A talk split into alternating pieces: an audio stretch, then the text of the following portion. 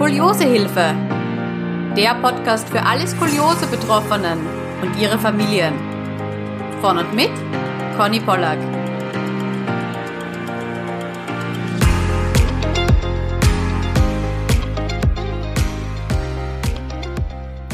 Herzlich willkommen bei einer neuen Skoliosehilfe Podcast Folge. Heute ist der liebe Tristan zu Gast. Herzlich willkommen, Tristan. Vielen Dank. Bin froh, hier zu sein. Ja, ich bin auch wahnsinnig froh, denn ich muss gleich vorab sagen, ich finde wahnsinnig wenige Männer für den Podcast, wie man vielleicht schon bemerkt hat. Und es gibt aber immer wieder Anfragen. So, ja, warum gibt's denn keine Podcast-Folgen? Und deswegen freut's mich jetzt doppelt, dass du hier bist und uns deine Geschichte erzählst. Ähm, ja, vielleicht starten wir mal ganz kurz mit einer Vorstellungsrunde. Wer bist du? Wie alt bist du? Woher kommst du? Also ich bin Tristan, äh, ich bin 17 Jahre alt und ich komme aus Kochel am See. Das ist ein süßes kleines Dorf in Bayern. Und ja, habe da, seit, ich lebe hier seit 2010 und äh, genau, meine Hobbys waren mal Fußball. Äh, jetzt ja, leider nicht mehr, wie man sich, sage ich jetzt mal, denken kann. Ich war Torwart und das war dann leider nicht mehr möglich, aber das war eine der wenigen Sachen, die nicht mehr möglich waren nach meiner OP. Ähm, und würde mich als normalen Typ beschreiben. Ich gehe gerne mit meinen Freunden raus, ich bin in der Schule und ja, genau.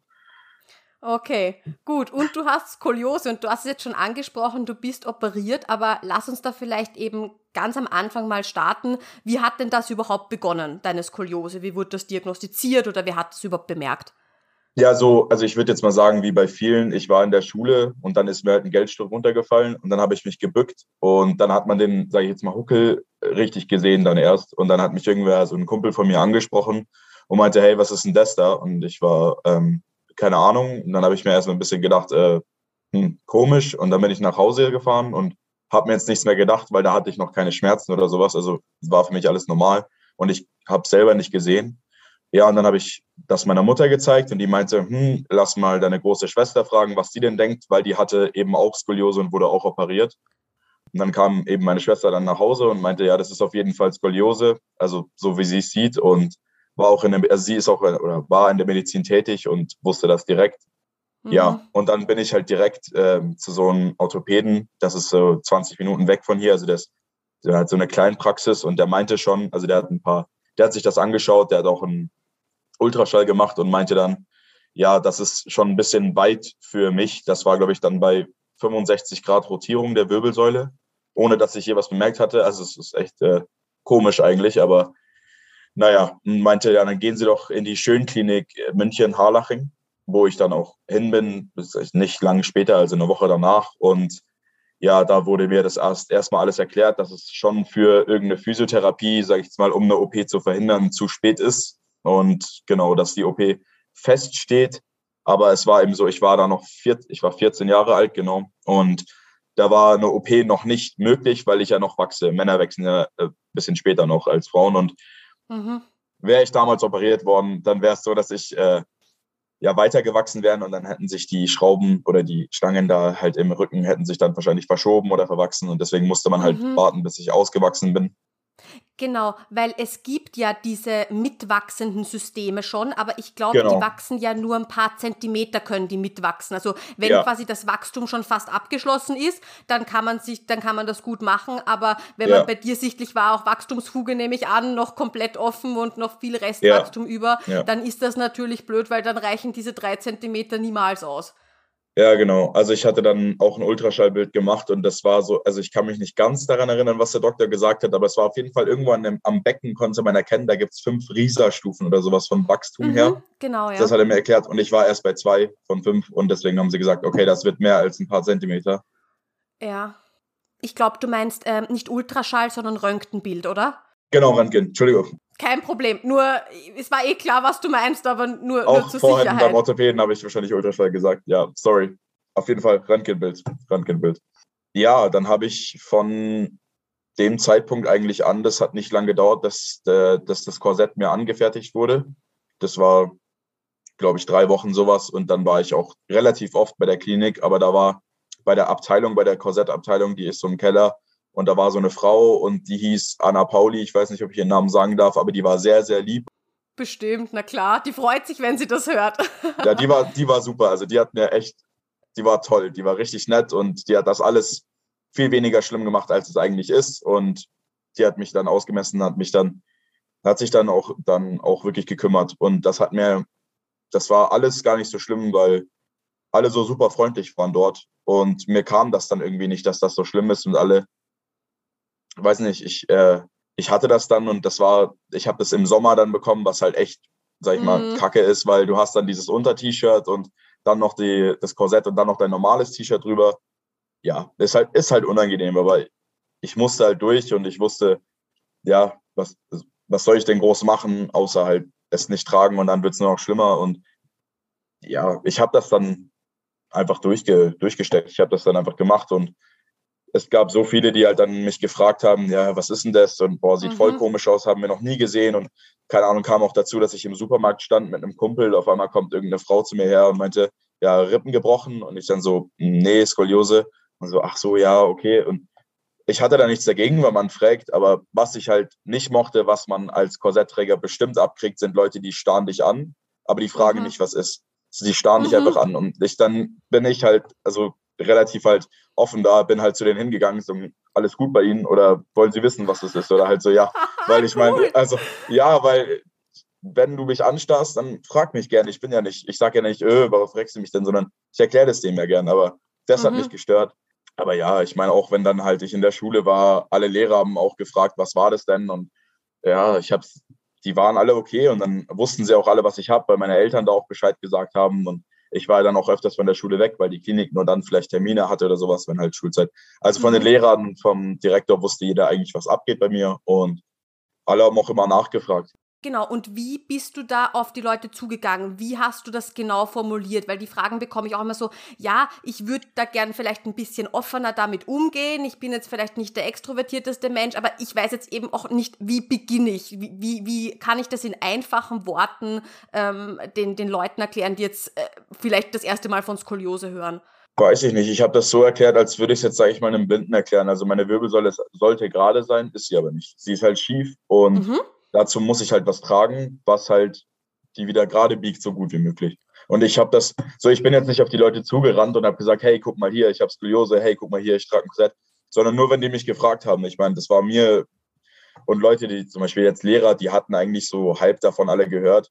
Ja, die haben zwar noch nie so einen Fall gesehen. Wir hatten einen verpeilten Deutschlehrer, der war gefühlt 100 Jahre alt und der war so, der hat das nicht ganz verstanden, was ich da anhabe. Aber war auch nicht schlimm, weil ich wusste, okay, den nehme ich nicht übel. Aber mhm allen anderen, es war da kein Problem. Natürlich gab es die einen oder anderen. Ich hatte mal schon eine schlimme Szene, ja, wo dann vier Jungs aus der Parallelklasse, mit denen ich eh nicht so gut befreundet war, sich dann so schief hingestellt haben, weil ich war halt schief gestellt mit der einer Schulter nach oben vom Korsett her und haben mich dann halt ja. so blöd angemacht. Ja, schon schlimme Sachen gesagt, die lasse ich hier mal unerwähnt und dann, keine Ahnung, hat sich das halt rumgesprochen, dass die das gemacht haben und denen ist das dann zu Opfer gefallen, weil jeder sich dachte, was sind denn das für welche, machen sich da über einen witzig, der dafür nichts kann.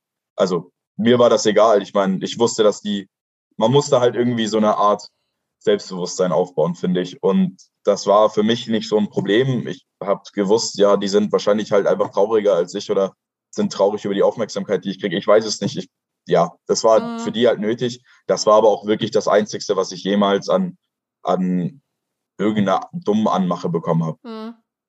Ja, ich glaube, da, dem sollte man noch dann gar nicht zu viel ähm, Gewicht geben, nee, so wie du sagst, nicht. ja, überhaupt einfach, äh, ja, sichtlich brauchen sie die Aufmerksamkeit oder wollen sie sich gerade wichtig machen und äh, ja, ja, Karma schlägt er dann auch ja, genau. zu. Ja, nee, ich meine, ist es wirklich so. Ich meine, ich habe die jetzt gesehen, die vier Jungs und ja, ich bin jetzt, äh, keine Ahnung, zehn Zentimeter größer als die alle und äh, durch mein OP geworden und ja, jetzt mucken die sich nicht mehr oder halt sagen, bringen die nichts mehr Dummes. Das ist halt hm. dann schon schön, wenn dann Karma dann ja. auf meiner Seite stand, sage ich mal, ja. im Gegensatz zu denen. Aber ja. Sag mal jetzt generell noch mal einen Schritt zurück. Ähm, du mhm. hast keine Rückenschmerzen und auf einmal kommt die Diagnose Skoliose daher. Gut, du hast ich sage jetzt mal Gott sei Dank unter Anführungszeichen, ja, jemand in der Familie, der das schon gehabt hat. Ähm, inwieweit ja. war das für dich hilfreich, damit umzugehen?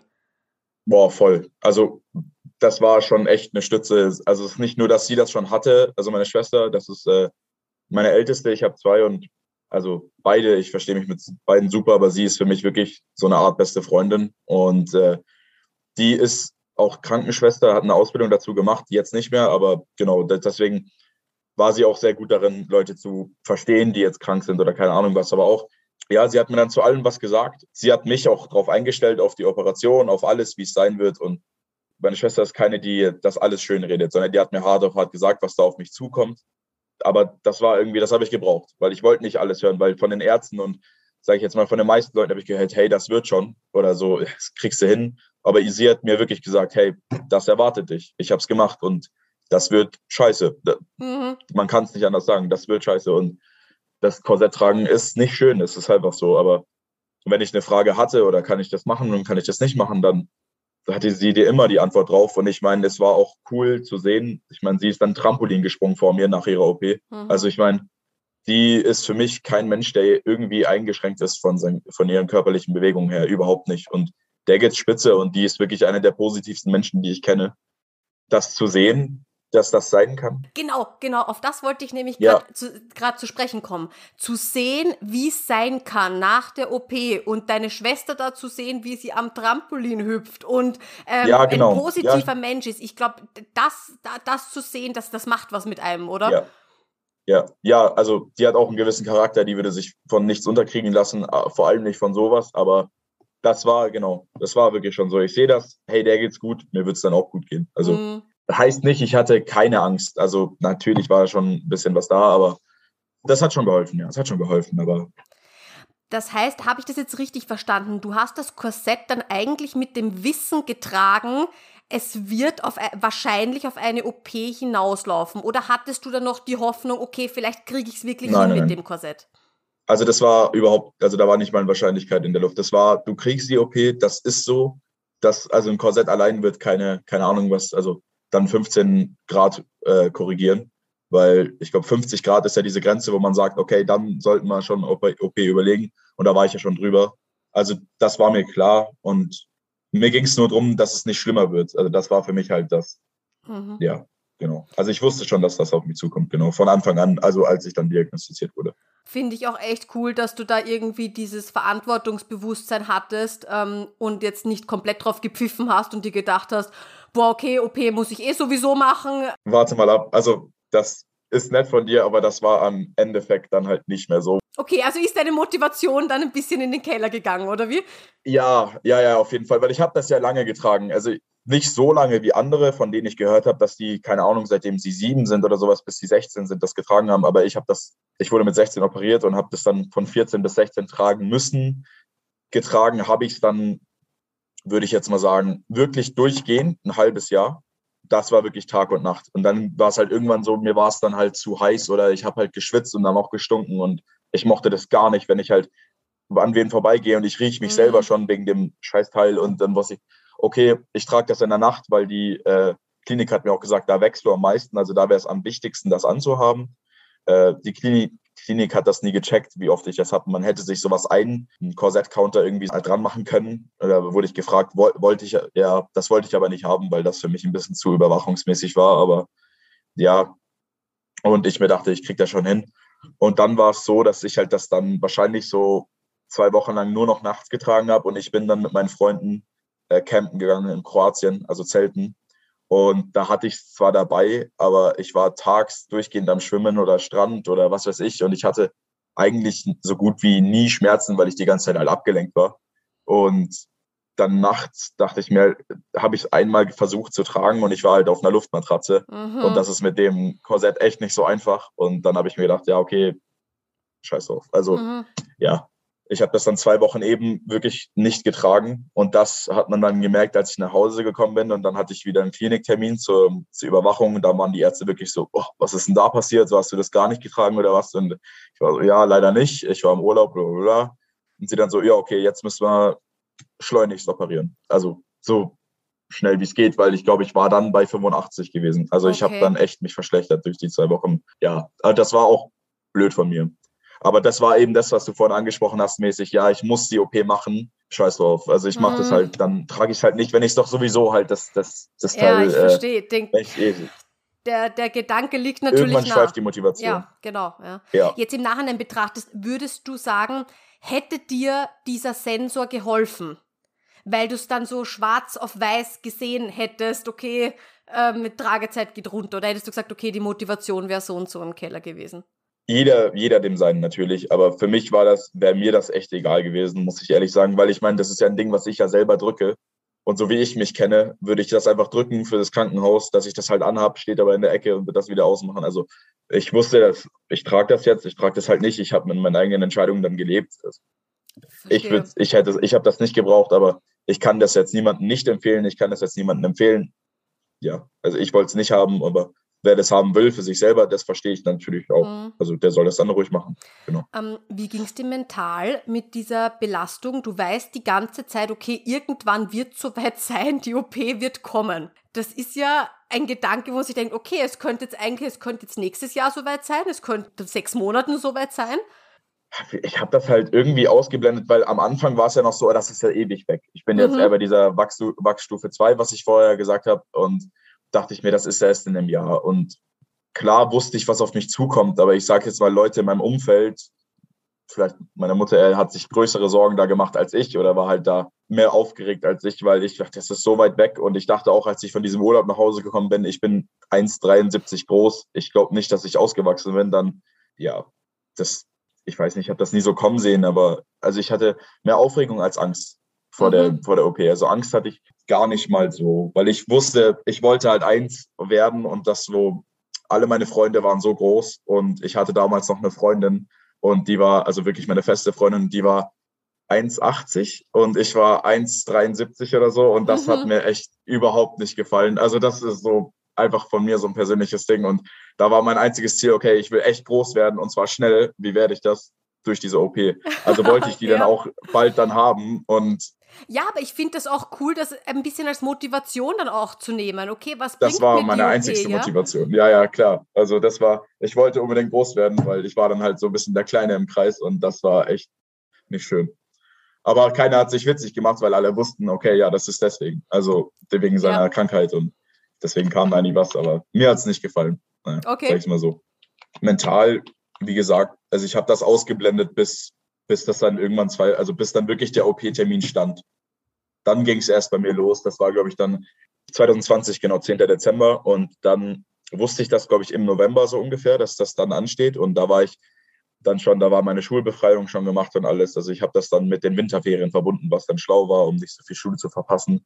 Mehr, ja, ich hatte mehr, sage ich, nicht Bock drauf, aber ich wollte das hinter mich bringen, anstatt mhm. äh, jetzt da mich da sofort zu fürchten, weil ich jetzt, wie gesagt, ich hatte keine Lust mehr drauf auf diese tausende Termine in der Klinik, ja, da und wie geht's denn jetzt, wie ist denn die Skoliose gewachsen? Ich wollte das gemacht haben und fertig. Also war es für mich eigentlich eher so, ich blick dahin, weil ich das will. Und mhm. trotzdem mhm. die ganze Zeit mit, mit einer gewissen Angst, aber das so war, würde ich jetzt mal mein mentales Ding beschreiben. Mhm. Lange Zeit ausgeblendet und dann kurz davor sehr aufgeregt, bisschen Angst. Also es war dann so, dass ich eine Woche davor, das war kurzfristig, aber dann meine letzten Checks beim Kardiologe. Und der, bei dem war ich in, in Garmisch, das ist ein bisschen weit weg von mir. Also ja, der war super nett und alles und der meinte, okay, ja, du hast eine, das wusste ich schon, dass ich seit Geburt äh, ein mini, mini Loch auf einer Herzklappe habe. Äh, mhm. Also das, aber das hat mich nie beeinträchtigt oder so. Das war halt immer da. Ist ja auch nicht lebensgefährlich oder sowas. Und der hat das halt bemerkt und meinte, ja, das ist kein Problem, die sollen den Blutdruck bei der OP erhöhen das schreibe ich einfach mit rein in, in den Bericht. Und dann dachten wir, okay, ja, das war der letzte jetzt ärztliche Check, den wir hatten. Passt, können wir loslegen. Habe das halt eingereicht in die Klinik und dann war es der, glaube ich, 7. Dezember am Abend und das war mein letzter Schultag dann gewesen. Ich war so, okay, jetzt geht's los, dann Wochenende und dann bin ich in der Klinik und dann kommt am Abend ein Anruf von meinem Arzt und sagt, ja, du, wir haben jetzt hier das von dem Kardiologen bekommen und dann äh, lauter Fachsprache, Sachen, die ich halt nicht verstanden habe, bis ich dann gesagt habe, wie sieht es jetzt aus, können wir die OP machen oder nicht? Und er so, nein, das heißt leider, wir können diese OP nicht machen. Äh, bevor du das halt im deutschen Herzzentrum dann irgendwie regeln hast lassen. Mit dem, also das, um das Herz geht's ja gar nicht. Und das war für mich dann wirklich ein mentaler Breaking Point, weil ich habe mich da selber gefühlt aus dem Leben so ein bisschen ausgetragen. Für die nächsten vier Wochen, würde ich mal sagen, war schon aus der Schule befreit und alles perfekt vorbereitet, ja, genau. auch mental Komplett. natürlich drauf eingestellt. Oh. Voll. Voll. Und auch meine ganze Familie, ich meine, die wohnen alle weiter weg, die wohnen in Norddeutschland und England und die waren alle so, okay, ja, der Tristan, der, bei dem geht es jetzt los, sage ich mal. Und da musste man das den allen sagen, ja, nee, ist doch nicht, weil das ist schon ein großes Ding, so eine OP. Und für mich vor allem, ich war so mental dann halt mehr darauf vorbereitet, als ich dann dachte. Und habe dann auch, ja, muss ich sagen, stark geheult, weil ich erst mal so verwirrt war von, von, also mental so verwirrt und bin dann auch zwei Tage von der Schule noch daheim geblieben weil äh, ich erstmal ein bisschen checken musste, okay, ist jetzt doch nicht. Du wirst jetzt nicht dieser andere Mensch, der du, also ich, ja, ich konnte es gar nicht beschreiben, aber es war Trauer und es war einfach auch eine, so, ich war einfach bockig dann, weil ich dachte, scheiße, ich wollte das doch jetzt machen. Dann haben wir halt im Deutschen Herzzentrum angerufen und da uns dann einen Termin gemacht und telefoniert und bla bla bla. Auf die Antwort gekommen, äh, wir müssten das gar nicht machen mit deinem Herz, die hätten die OP auch locker machen können. Was dann mich noch mehr gestört hat, und ich war dann auch bei einem Termin in der Klinik, bei der Schönklinik. Und das war irgendwas ganz, also nichts Unwichtiges, aber das war so ein kurzes Ding wegen der Anästhesie von meiner OP. Und ich war da mit meiner Mutter noch abends. Ich hatte Nachmittagsunterricht und sie hatte Arbeit und komplett einfach keinen Bock. Und dann wurden wir unten im, also ich will die jetzt nicht irgendwie schlecht reden oder sowas. Die, ich bin dieser Klinik sehr, sehr dankbar. Aber ich wurde da, wir wurden dann unten in irgendeinem Wartezimmer vergessen. Die Lichter wurden schon ausgemacht und keine Ahnung was. Und wir hatten drei Stunden Wartezeit. Und dann war ich wirklich angepisst, weil ich meine, ich bin hier, ihr sollt, sage ich jetzt mal, euch um mich kümmern. Ihr verschiebt meine Operation wegen irgendwas, was hätte gar nicht sein müssen. Ich werde hier in einem Wartezimmer vergessen. Dann hätte ich echt eigentlich keinen Bock mehr, zu dieser Klinik zu gehen. Bis meine mhm. Mutter dann meinte, jetzt stell dir mal vor, was das für ein Stress wäre, jetzt das zu wechseln und keine Ahnung was. Dann stand der neue Termin für eben 10. Februar. Und ihr wurdet dann drangenommen? Ja, ja, wir wurden schon drangenommen. Ja klar, ich habe dann, ja, man hat sich irgendwen aufgesucht und meinte, ja, was, was soll das hier? Und ja, das ändert nichts daran, dass ich dieser Klinik sehr dankbar bin. Aber zu dem Moment war ich es überhaupt nicht. Dann war es eigentlich schon so weit, wenn ich mich richtig erinnere. Genau, ich bin, am, bin ich dann hin am 8. Februar, also zwei Tage vorher, haben die gesagt, ja, komm doch dann an.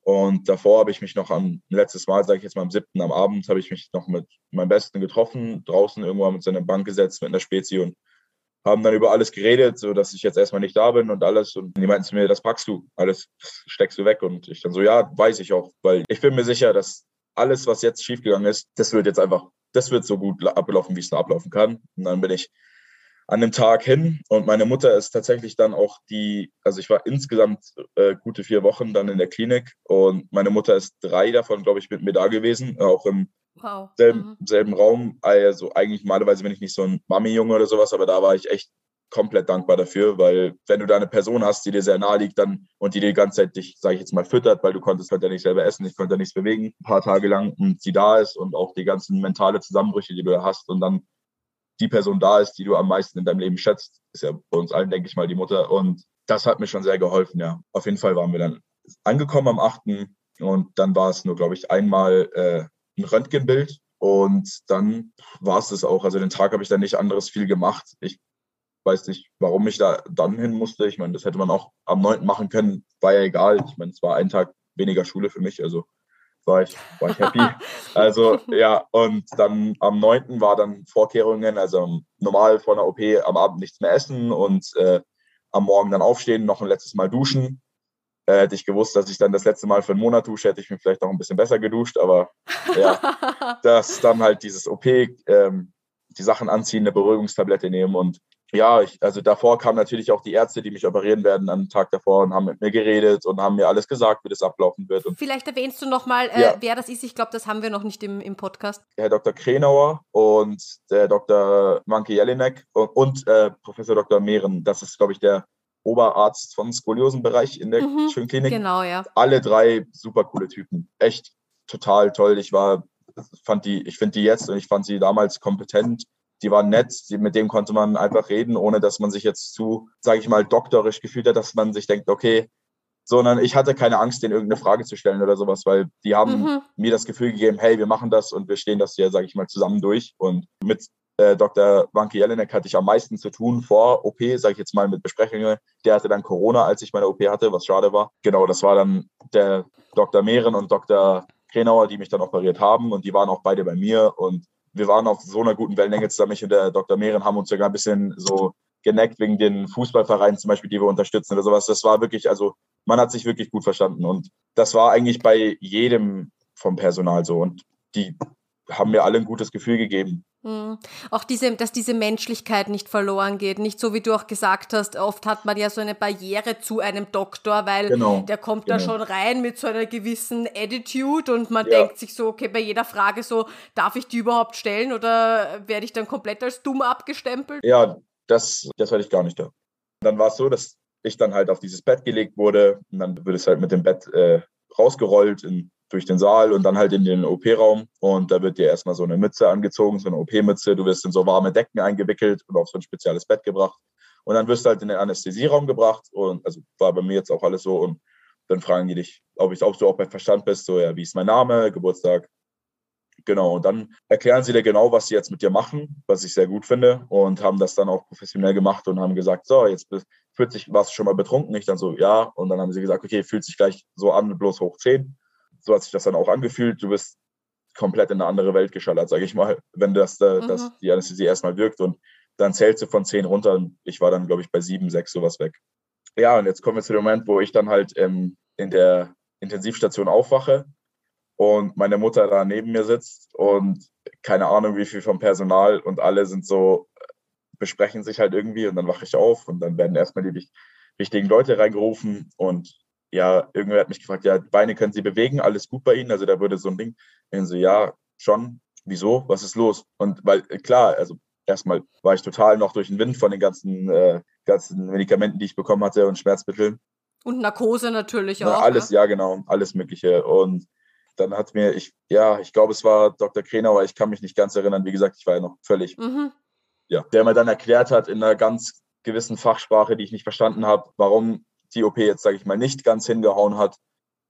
Aber das wirklich auf gut Deutsch gesagt ist, die haben ein Gerät, das heißt, glaube ich, Neuromonitoring und das überwacht, ob deine Gefahr von Querschnittlähmung da ist. Und mhm. das hat gespinnt oder es hat angezeigt, dass sie mich ge äh, gelähmt haben, irgendwie sowas in der Art. Ich, ich bin mir nicht ganz sicher, irgendwas war falsch mit dem Gerät. Und ja, dass es halt so dazu kam, dass die die OP abbrechen mussten und mich dann halb operiert wecken mussten, sage ich mal. Und dann war das eben so. Und ich war dann halb operiert, heißt die Skoliose war halb gerichtet, halb nicht. Und das war echt wahrscheinlich einer der schlimmsten Momente in meinem Leben, als ich das dann erfahren habe, weil ich war hier so, alles war jetzt so kacke, wie das alles abgelaufen ist, von wegen am 10. erstmal nicht die OP gehabt und dann und das und das. Und jetzt noch, das hat nicht mal hingehauen. Das ist also nicht mal der Arzt wusste von einem Fall, wo das so war. Also, dass ich meine, mhm warum ich, das, das, das kam halt diese Frage, dieses Selbstmitleid und ja, vor allem haben sie mir nicht diese ganze Schmerzmittel gegeben, was sie, was sie eigentlich einem geben, der ganz operiert ist, weil ich eben nicht ganz operiert war. Was ich überhaupt nicht verstanden habe, hat einfach geheißen, äh, mehr Schmerzen. Ja, und dann war ich einen Tag auf der Intensiv mit einer super, super, super netten Pflegekraft. Ich, wenn ich den Namen noch wüsste, würde ich ihn hier sagen, weil die war spitze, die war toll. Ich glaube, es war Niki oder so, ich bin mir nicht ganz sicher. Und die hat mir auch ein super gutes Gefühl gegeben und alles, aber trotzdem war das ein sehr grauer Tag für mich, würde ich jetzt mal sagen, weil ja, es war halt nicht schön. Das, ich nebenbei noch traurig und mental richtig belastet zu sein, hast du noch diese absoluten Schmerzen. Das war bisher nicht mein Schmerz, den du dir vorstellen konntest. Also das fühlt sich dann so schrecklich an und das sage ich jetzt nicht, um irgendwen Angst zu machen, sondern ich sage das, damit ihr wisst, was da auf euch zukommt. Das wird, falls jetzt irgendwer mithört, ich denke mal, ja, der operiert wird, das wird ein Schmerz sein, den wirst du nie wieder spüren danach und den hast du davor nie gespürt. Das ist etwas, was man nicht seinem Feind wünscht. Aber es ist alles wert. Es zahlt sich aus. Also wirklich. Und sag mal, wenn ich dir nochmal fragen darf. Na klar. Ähm, das heißt, warst du zugenäht? Das ist eine blöde Frage jetzt, aber ja, also ja, bist ja, du am Rücken gelegen? Ich bin da gelegen. Es war alles eigentlich normal, außer dass ich diese Schmerzmittel nicht hatte und meine Skoliose nur halb operiert war. Und dann war es so, dass ich eine Woche lang dann halt in meinem normalen Krankenhauszimmer dann liegen musste. Ich durfte nicht duschen. Ich äh, sollte eigentlich nicht aufstehen. Trotzdem haben die Physios mich immer gezwungen aufzustehen. Ich sollte auf keinen Fall gehen, weil eben alles so unstabil war und ich sollte mich nicht dazu sehr dran gewöhnen. Ja, der genaue Grund, warum ich nicht einen Tag oder zwei danach nochmal operiert wurde, war wahrscheinlich, weil Narkose nicht hinhaut dann zweimal hintereinander.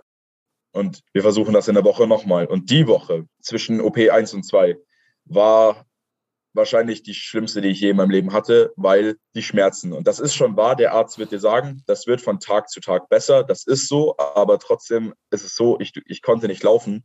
Und ich durfte nicht laufen, ich durfte nicht duschen, heißt meine Haare, die waren auch noch ein bisschen länger, die waren richtig, richtig, richtig fettig dann. Und das, du hast dich einfach ekelhaft gefühlt. Und mhm. dazu kommt jetzt noch bei mir, das war bei mir ähm, ein Extremfall. Ich war halt sehr, sehr, sehr verstopft. Also wirklich krass schlimm, dass ich dann wirklich, glaube ich, vier, fünf Tage nicht groß war.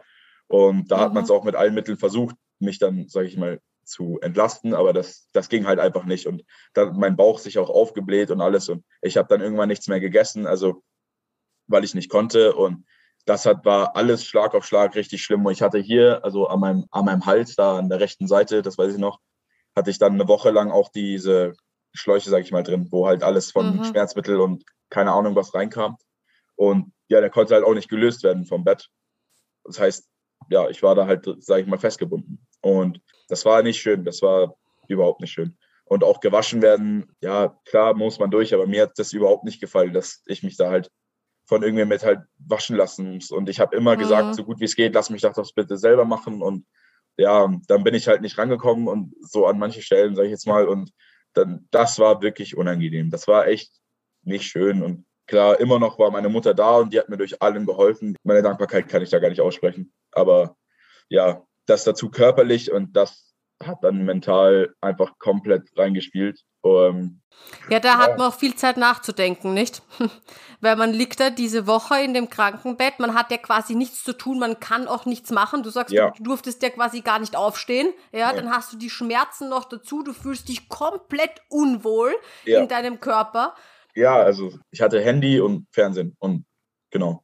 Also ich habe dann, ich, ich schaue gern Fußball und da gab es Sky, was ich cool fand. Ich weiß nicht, ob das daran liegt, dass ich privat versichert bin oder sowas, dass das so ein extra Ding war. Ähm, ja, ich mhm. habe halt durchgehend Fußball geschaut oder Frauentausch oder keine, also Irgendwas, um sich einfach abzulenken. Ja, genau. genau. Und das war wirklich von dann von morgens bis abends war halt der Fernseher an und dann halt neben meinem Handy. Und ja, das eine Woche durchzustehen, nebenbei mit Schmerzen und mentaler Belastung, war halt nicht schön. Und ich meine, ich hatte meinen Laptop dann zwar dabei und da war noch Online-Unterricht wegen Corona und da habe ich mich vielleicht einmal dazu geschlossen, bis ich dann gemerkt habe, okay, ich habe da eigentlich keinen Bock drauf, dann ja, ich bin ja eh befreit, dann mache ich das nicht. Und dann war es halt so, da waren alle Ärzte und Pflegekräfte waren da super nett. Außer dann halt eine Ärztin, die reingekommen ist, die dann, die war eine Anästhesieärztin oder sowas und hat dann gefragt, ja, wie geht's Ihnen denn, Herr Lossmann? Und ich dann so, ja, was glauben Sie denn? Scheiße. Und dann ähm, hat sie gesagt, da hat sie mir erzählt, also wirklich mir ernsthaft erzählt, dass ja, jetzt spielen Sie sich mal nicht so auf. Sie sind hier nicht der Einzige, der daran leidet. Sie wissen ja gar nicht, wie die Ärzte sich fühlen, nachdem sie das, äh,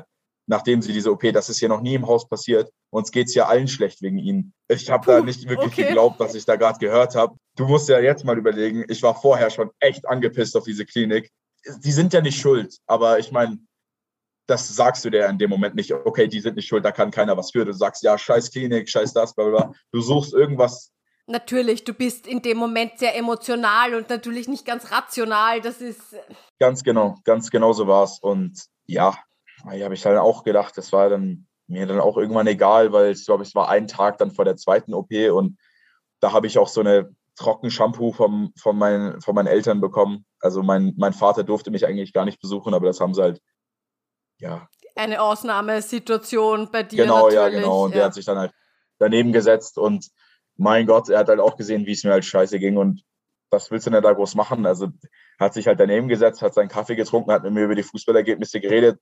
Er war auch ein bisschen sprachlos. Er hat mich dann, er kam dann halt auch, um mich zu rasieren, konnte ich ja selber nicht machen, weil mhm. der Bart ja dann auch ein bisschen wuchs und ja, ich war ihm auch dankbar, dass er da war, also dass er dann gekommen ist, wenn er kommen konnte. Und ich habe eigentlich die meiste Zeit auch nicht viel geredet. Ich meine, ich war dann da und habe in die Ecke geschaut und war depressiv gefühlt, weil ich immer noch nicht gecheckt habe, eine Woche danach, warum ich.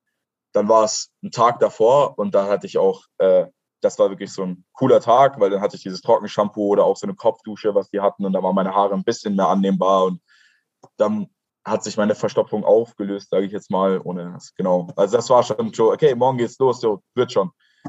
Dann war am Morgen, haben sie mich dann umgezogen, haben gefragt, willst du eine Beruhigungspille? Habe ich gesagt, nee, scheiß drauf, jetzt auf geht's, komm, wir kriegen, wir kriegen das jetzt durch.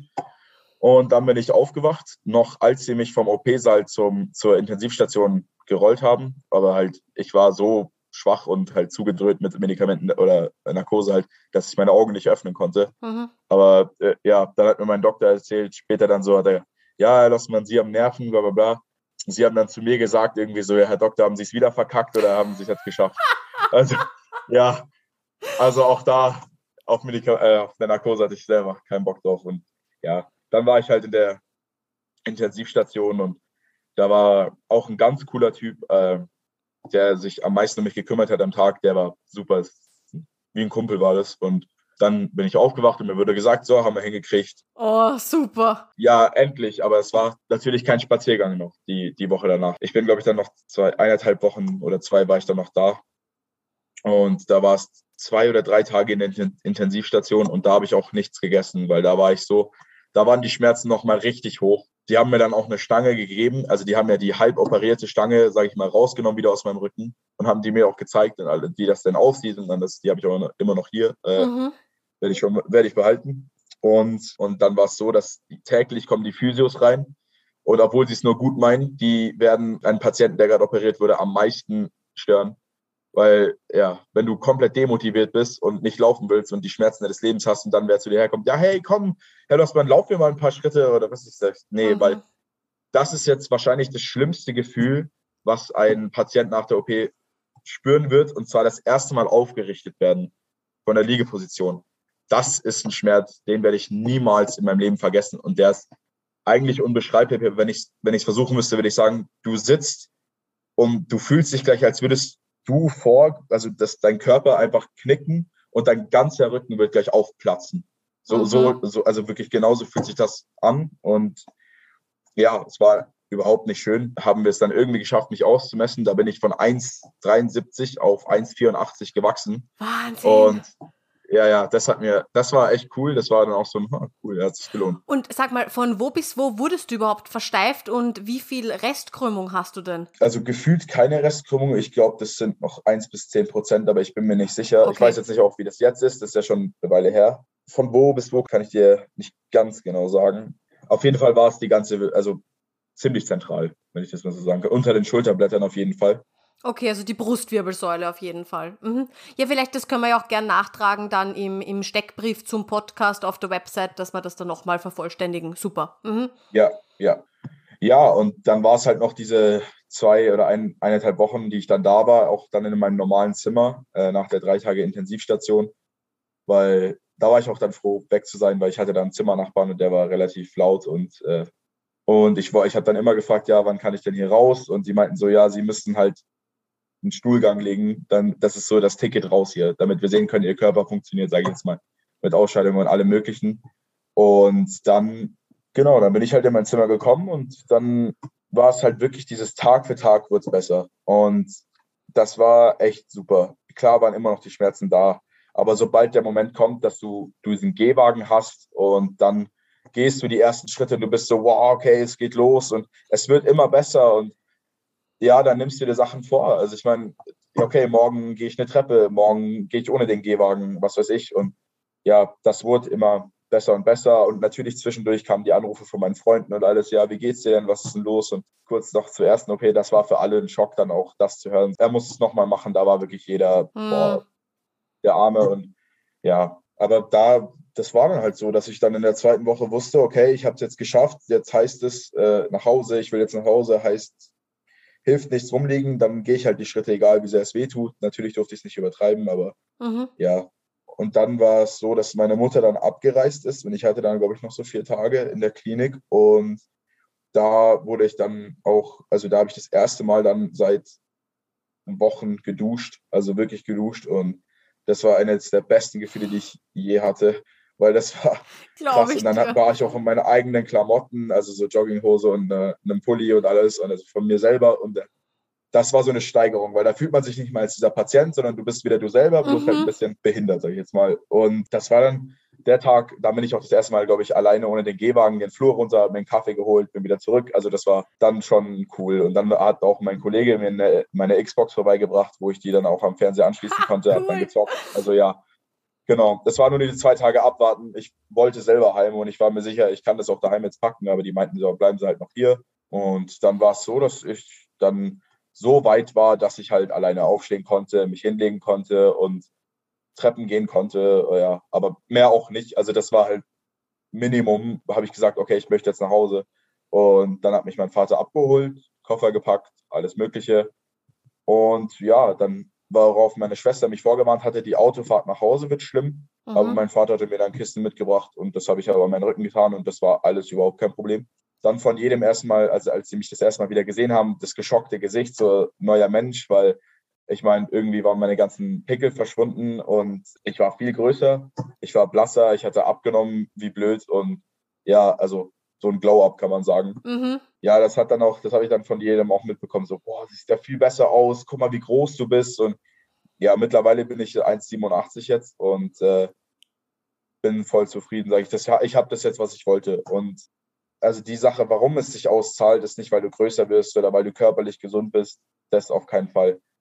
Es ist, dass du dich selber durch diese, durch diese Zeit, in der du eigentlich nicht laufen kannst und in der dein ganzer Körper neu eingestellt ist, als wärst du neu geboren, du hast dich da selber durchgebracht. Du, da war von niemandem Hilfe, egal ob es jetzt die Physis dabei waren, eine Mutter, ein Vater neben dir waren, wer sich da wirklich durchgebracht hat, bist du. Mhm. Und das wird nie mehr aus deinem Kopf rausgehen, dass du das selber geschafft hast, alles neu zu lernen. Alles, du hast das gemacht und du hattest diesen Schmerz. Aber jetzt stehe ich hier, ich, ich könnte mir kein besseres Leben wünschen für mich. Ich meine, ich spüre das so gefühlt. Ich war doch danach wieder zelten in Kroatien, also mit, mit den Freunden und habe da dumme Sachen gemacht, von Klippen gesprungen und was weiß ich. Ich habe bei niemandem, also bei nichts, was wirklich Beeinträchtigendes gespürt. Du spürst schon, dass die Stangen, also nicht die Stangen per se, aber du spürst, dass irgendwas da ist oder dass es halt nicht normal ist, aber irgendwann gewöhnst du dich dran. Also ich habe dann zum Beispiel lange nicht auf der Seite geschlafen, sondern immer auf dem Rücken, damit das halt von der Belastung her ein bisschen ausgeglichener ist. Aber sonst, dann war es das eigentlich, sage ich jetzt mal. Ich hatte dann noch so einen Drei-Monate-Check oder einen Halbjahres-Check, wo die dann Röntgenbilder gemacht haben und dann haben sie gesagt, ja, sieht doch gut aus, äh, kommen sie in einem Einjahrescheck nochmal und da war ich bisher noch nicht ich empfehle jedem dahin zu gehen. Ich habe es nur ein bisschen verpeilt, weil ich mir jetzt halt denke, was sollen die mir denn sagen, was ich nicht schon weiß? Also ich meine, die werden ja nicht noch eine OP machen oder so. Mm. Korsett lege ich mir mit Sicherheit keins noch mehr an. Nein, ich glaube, das ist auch, ist auch nicht mehr notwendig. Ja, ja, das, also das ist auf keinen Fall mehr im Gespräch. Kannst du uns dann noch mal ein bisschen kurz mitnehmen? Du bist jetzt eben äh, circa eben ja ein Jahr, ein bisschen sogar drüber, nicht? Ein Jahr, zwei Monate mhm. ähm, Post-OP. Wie schnell geht das dann, dass man runter von den Schmerzmitteln kommt, dass man wirklich keine Schmerzen mehr hat? Also ich war daheim und ich hatte dann von der Apotheke alles beschrieben bekommen äh, und habe dann auch mir meine Pillen für die Woche eingeteilt, hatte dann so eine Pillenbüchse, sag ich mal, Montag, Dienstag, Mittwoch, genau, die Woche lang halt.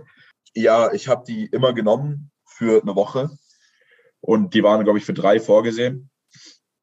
Und ich habe das dann eigentlich nach einer Woche dann abgesetzt, weil ich war ja, passt schon. Also war halt für mich so klar, aber ich habe jetzt keinen Bock mehr, immer Pillen zu schmeißen und was weiß ich. Und ja, ich war tatsächlich am ersten Abend, als ich daheim war, wo ich wirklich ja eingeschränkt war, hat mich äh, einer meiner besten Freunde abgeholt und der hat schon Auto und dann, das war glaube ich dann nachmittags, sind wir dann halt zu Subway gefahren und haben was gegessen und haben erst darauf gefeiert, sag ich mal, dass ich wieder da bin und dass es mir gut geht. Mhm.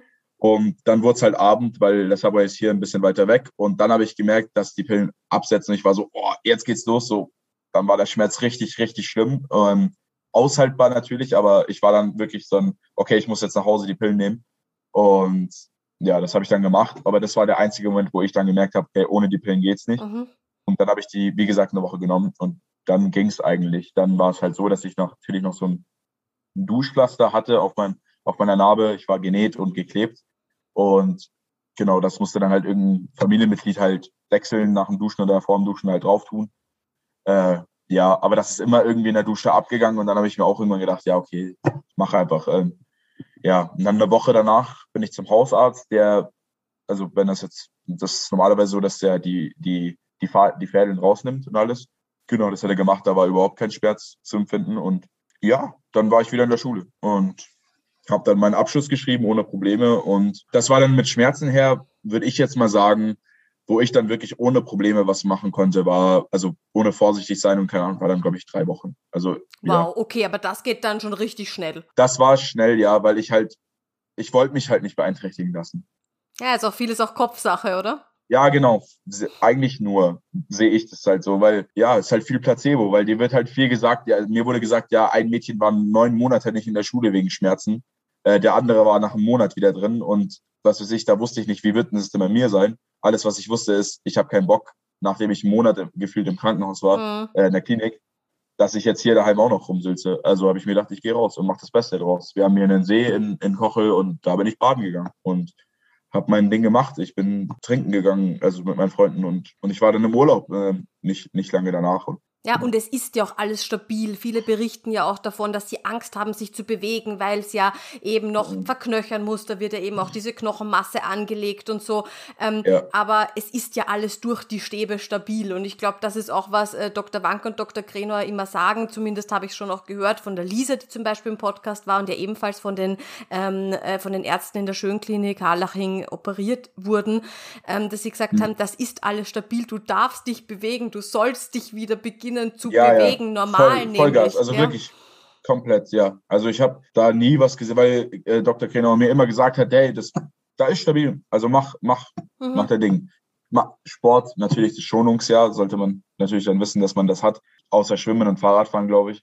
Aber ich meine, ich habe dann auch ein paar Mal so an dem Gewicht also angehoben und so geguckt, wie wäre das denn jetzt, wenn ich so meinen Bizeps trainiere oder keine Ahnung was. Und das war alles okay. Also spüre jetzt von meinem Rücken aus keine irgendwelche Behinderungen. Das mhm. ist jetzt mhm. ein Jahr danach und das war auch schon sechs Monate danach, das war auch schon drei Monate danach. Also ich meine, das geht, war bei mir schnell und ich bin mir sicher, bei jedem, der das will, bei dem geht's auch schnell. Mhm.